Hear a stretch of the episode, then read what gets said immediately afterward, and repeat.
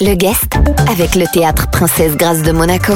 Toute la programmation sur tpgmonaco.mc. Notre guest aujourd'hui est Bruno Mantovani, Jean-Christophe. Oui, il est le nouveau directeur artistique du Printemps des Arts de Monte-Carlo et il nous présente l'édition 2022 du festival au micro de Benjamin Ducongé. Bruno, c'est donc votre première édition pour le Printemps des Arts de Monte-Carlo. Oui, j'ai eu le plaisir et l'honneur de prendre la direction artistique de ce festival le 1er mai dernier, après 19 années de directorat assuré par euh, mon ami Marc Monet.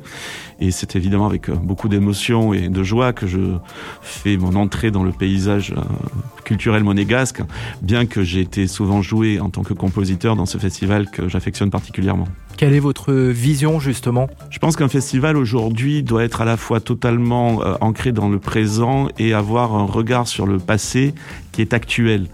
Il n'y a rien de pire quand on va dans un musée que de considérer les œuvres du passé comme des œuvres mortes, comme du latin, comme une langue qu'on ne parle plus.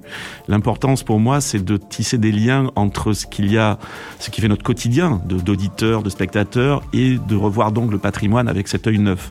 Donc l'idée, elle est là, elle est de créer un festival qui a vraiment un regard historique sur euh, les œuvres que l'on écoute. Est-ce que vous pouvez nous présenter justement euh, ce festival? La thématique générale du festival euh, est résumée par euh, le titre d'une pièce du XIVe siècle, Guillaume de Machaut, qui est un rondeau.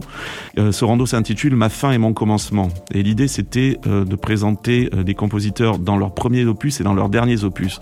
Donc la fin étant le commencement de quelque chose d'autre, évidemment. Je crois que c'est très important de se poser aujourd'hui la question du style. On est dans une époque où finalement le débat esthétique est assez pauvre, est assez peu virulent où le débat sociétal et politique a quelque peu remplacé la question de la, de la matière. Et je pense que pour euh, cette arrivée euh, au festival, il était bon de remettre euh, un petit peu l'auditeur face à certaines questions fondamentales, les questions de base.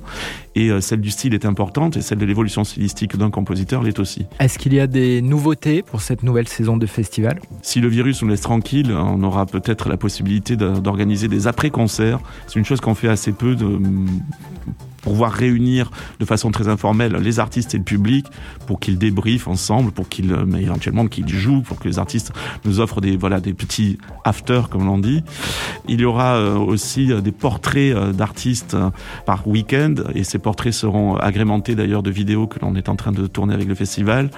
L'idée c'est d'avoir un festival qui ne renie pas du tout son identité, ne renie pas du tout son histoire, mais s'ancre peut-être de façon plus volontariste dans les nouveaux moyens de communication qui je ne sais pas si c'est une bonne chose, mais en tout cas c'est comme ça, euh, laisse aujourd'hui une grande place à l'image. Merci à tous les deux. Le printemps des arts de Monte-Carlo se déroulera du 10 mars au 3 avril 2022. Notre guest était donc Bruno Mantovani. Cette interview à retrouver en podcast sur notre site et également sur notre application, ainsi que sur nos diverses plateformes de téléchargement.